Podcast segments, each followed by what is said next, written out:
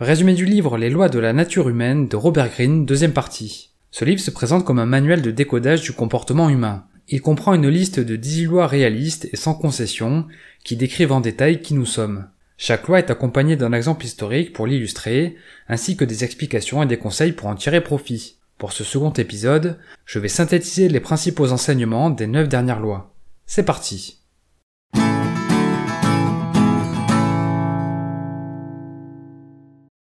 Reprenons avec le dixième principe, la loi de l'envie, se méfier de l'ego fragile. Les êtres humains se comparent inévitablement les uns aux autres. Pour certains, la moindre différence peut se transformer en envie et conduire à générer un sentiment d'infériorité ou de frustration qui conduit à des agressions sournoises et ou des actes de sabotage. L'auteur liste plusieurs types d'envieux. Le niveleur par le bas, le tir égocentrique, l'obsédé du statut, la et le maître de l'insécurité.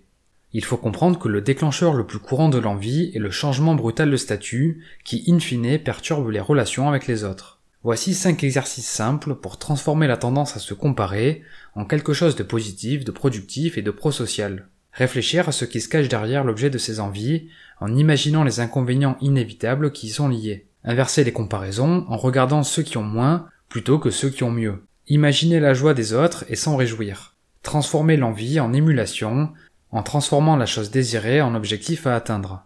Admirer la grandeur humaine en reconnaissant le génie chez quelqu'un et en saluant le potentiel de notre espèce. 11. La loi de la mégalomanie. Apprendre à connaître ses limites. Nous avons un besoin impérieux d'avoir une bonne estime de nous-mêmes. Or lorsque notre estime personnelle diverge trop de la réalité, nous devenons prétentieux. C'est particulièrement le cas après une réussite, où nous avons tendance à exagérer notre pouvoir. En perdant le sens des réalités, on facilite les prises de décision irrationnelles. La meilleure barrière contre la mégalomanie est de conserver son réalisme. Ensuite, il est préférable de reconnaître le facteur chance qui est inévitablement présent, ainsi que le rôle des tiers qui ont joué en notre faveur. Enfin, il vaut mieux cibler ces défis en se concentrant sur un seul projet ou problème. En parallèle, pour vaincre un leader mégalo, la meilleure stratégie revient à créer un désenchantement viral. En cassant l'image glorieuse qu'il s'est forgée, ses fidèles risquent de surréagir et s'énerver, mais progressivement quelques-uns douteront. Douzième principe, la loi de l'inflexibilité des sexes, se reconnecter au masculin féminin qui est en nous. Nous disposons tous de qualités masculines et féminines. Une part est génétique, l'autre vient de l'influence du parent du sexe opposé. Pour présenter une identité cohérente en société, nous avons tendance à réprimer ces qualités en nous suridentifiant au rôle masculin ou féminin que l'on attend de nous. Le problème est que nous perdons ainsi une dimension précieuse de notre personnalité. Notre mode de réflexion et d'agissement devient rigide. Notre mission est d'être plus souple en renouant avec les côtés plus durs ou plus doux de notre personnalité pour déjouer les attentes des autres. La clé de la nature humaine consiste à faire ressortir notre nuance masculine ou féminine. Au lieu de jouer le rôle attendu par notre sexe, il faut créer celui qui nous convienne, car cela joue en faveur de l'authenticité. 13. La loi du désœuvrement. Avancer en donnant un sens à sa vie. Contrairement aux animaux dont l'instinct leur évite les dangers, nous, êtres humains, devons compter sur nos décisions conscientes. Or, nos choix affectent notre avenir et nous mènent à d'inévitables déconvenus. Nos erreurs d'aiguillage font que parfois nous sentons manquer de sens. Le moyen d'éviter ce désagrément consiste à découvrir sa vocation et utiliser cette connaissance pour prendre des décisions. En se connaissant mieux, on se fait davantage confiance et on peut plus facilement choisir ses combats et son cap. Robert Greene propose 5 conseils pour donner un sens à sa vie. Identifier les moments d'attirance viscérale, utiliser les résistances et les incitations négatives pour affiner sa vision, s'inspirer de gens dont la raison d'être est forte, créer une échelle d'objectifs décroissants en déclinant un grand but en de petites étapes progressives, et se plonger dans le travail et l'action pour découvrir ce que l'on apprécie. 14. La loi de la conformité, ne pas laisser le groupe nous tirer vers le bas. Nous disposons d'une personnalité sociale qui fait que nous devenons une personne différente lorsqu'on est en groupe. En fait, on se soucie de notre intégration et on s'efforce d'adopter les croyances des autres. On a ainsi tendance à agir de façon irrationnelle en groupe. D'un point de vue individuel, la clé est simplement de prendre conscience de ce mécanisme et de comprendre les changements qui se produisent lorsque nous sommes en groupe. Ce faisant, on est capable de nous intégrer et de coopérer avec les autres, tout en conservant notre indépendance et notre rationalité. À ce propos, pour créer une dynamique saine qui fonctionne, un groupe doit maintenir une étroite connexion avec la réalité. Voici 5 stratégies à mettre en œuvre pour y parvenir. Instiller une notion de finalité collective, recruter une bonne équipe de lieutenants, laisser l'information et les idées circuler librement, contaminer le groupe par des émotions productives et former un groupe aguerri. Quinzième principe, la loi de l'inconstance, leur donner envie de nous suivre. Les gens nourrissent toujours des sentiments ambivalents à propos de ceux qui détiennent le pouvoir. Ils veulent se sentir libres tout en étant dirigés, ils veulent être protégés et vivre dans la prospérité mais sans faire de sacrifice, ils vénèrent le roi tout en voulant sa mort. Pour l'auteur, l'autorité est l'art délicat de créer un sentiment de pouvoir, de légitimité et d'équité, tout en s'identifiant comme un leader au service des gens. Pour ce faire, il est indispensable de gagner la confiance de ses pairs. La clé est de montrer l'exemple car les actes pèsent plus lourd qu'une quelconque réputation. Voici plusieurs principes à respecter en tant que leader.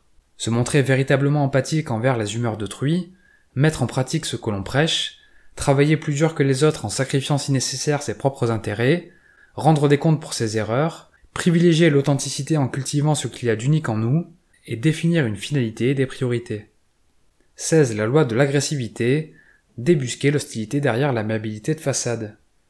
Nous possédons tous le besoin d'influencer les autres et de devenir maître des circonstances. Pour certains, le besoin de pouvoir et l'impatience de l'obtenir sont supérieurs à la moyenne. Ils n'hésitent pas à adopter des comportements agressifs pour essayer d'obtenir ce qu'ils souhaitent. Attention, il est important de considérer que l'agressivité est une tendance latente chez tous les individus. La clé pour se protéger revient à se transformer en observateur des désirs agressifs insatisfaits d'autrui. Il faut se méfier de deux types de profils en particulier. Les agressifs chroniques et les agressifs passifs. Ces derniers prennent généralement plaisir à déclencher nos émotions, telles que la peur et la colère. En cas d'affrontement, l'auteur conseille de ne jamais s'engager dans une confrontation directe et de ne jamais se défier ouvertement. En ce qui concerne notre propre énergie agressive, il convient d'apprendre à la maîtriser et à la canaliser à des fins productives. Il y a quatre aspects potentiellement positifs que nous pouvons discipliner et utiliser à bon escient. L'ambition, la persévérance, l'intrépidité et la colère. Par exemple, exprimer de la colère permet d'insuffler une impression de vie et d'authenticité. 17. La loi de la myopie générationnelle. Saisir l'instant historique. Le changement trouve racine dans la succession permanente de nouvelles générations qui essaient de créer quelque chose qui soit plus en adéquation avec leur vision du monde, quelque chose qui reflète davantage leurs valeurs et l'air du temps. Ce faisant, les générations successives forgent des goûts, des valeurs et des façons de penser que l'on intériorise. Il faut donc comprendre que la génération à laquelle on appartient a une forte influence sur notre vision du monde. D'une part, cette conscience de génération s'inscrit dans un tableau global comprenant de plus vastes schémas générationnels. Le fait que plusieurs générations se côtoient et les tensions et affrontements que cela engendre créent ce que l'on appelle l'esprit du temps. Robert Greene présente quelques stratégies pour exploiter l'ère du temps. Aller à l'encontre du passé, mais adapter le passé à l'esprit présent, ressusciter l'esprit de l'enfance et continuer à s'adapter. L'auteur propose également une subtile réflexion sur le temps et la mort. Depuis notre naissance, nous suivons le fleuve de la vie qui nous entraîne inexorablement vers la mort. Le temps est linéaire, il avance sans cesse et nous ne pouvons rien faire pour stopper son cours. Une des clés de la nature humaine consiste à faire en sorte que le temps soit davantage cyclique. Cette approche active repose sur quatre aspects élémentaires.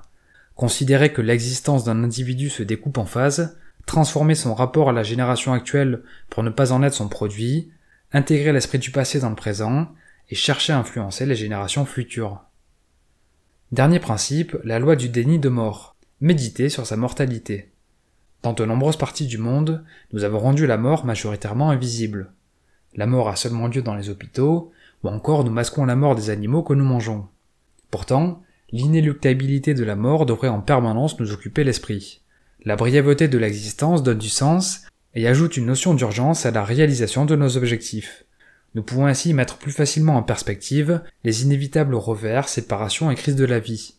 Autrement dit, en prenant profondément conscience de notre mortalité, nous intensifions notre expérience des moindres aspects de l'existence. Robert Greene propose cinq conseils pour adopter une philosophie de vie à travers la mort. Susciter une prise de conscience viscérale en visualisant le jour de notre mort, s'éveiller à la brièveté de la vie en considérant la notion d'échéance, voir la mortalité en chacun en réfléchissant au changement qu'aurait la mort subite de nos proches sur notre vie, embrasser la douleur et l'adversité en refusant de fuir les moments difficiles, ouvrir son esprit au sublime en songeant à la mort comme un seuil que nous devons tous franchir. Bref, pour résumer et conclure, reprenons les 18 lois de la nature humaine. La loi de l'irrationalité, maîtriser son moi émotionnel. La loi du narcissisme, transformer le narcissisme en empathie. La loi de la persona, découvrir ce qui se cache derrière le masque. La loi du comportement compulsif, déterminer la force de caractère des individus. La loi de la convoitise, être un objet de désir insatiable. La loi du manque de vision. Prendre de la hauteur. La loi de la défensive. Briser les résistances d'autrui en les confortant dans leurs opinions. La loi de l'autosabotage. Changer la situation en changeant sa façon de penser. La loi du refoulement. Affronter son côté obscur. La loi de l'envie. Se méfier de l'ego fragile. La loi de la mégalomanie. Apprendre à connaître ses limites. La loi de l'inflexibilité des sexes. Se reconnecter au masculin féminin qui est en nous. La loi du désœuvrement. Avancer en donnant un sens à sa vie. La loi de la conformité. Ne pas laisser le groupe nous tirer vers le bas. La loi de l'inconstance. Leur donner envie de nous suivre. La loi de l'agressivité. Débusquer l'hostilité derrière l'amabilité de façade. La loi de la myopie générationnelle. Saisir l'instant historique. Et la loi du déni de mort. Méditer sur sa mortalité. Merci pour votre attention, j'espère que ce résumé vous a plu. Si c'est le cas, je vous invite à le partager et à me faire part de vos remarques, questions et suggestions dans les commentaires. Comme d'habitude, vous pouvez télécharger la fiche de lecture sur mon site internet. Pour ceux qui souhaitent se procurer le livre, vous trouverez un lien affilié vers la page Amazon du produit en description. C'était Mr. Fanjo, à très vite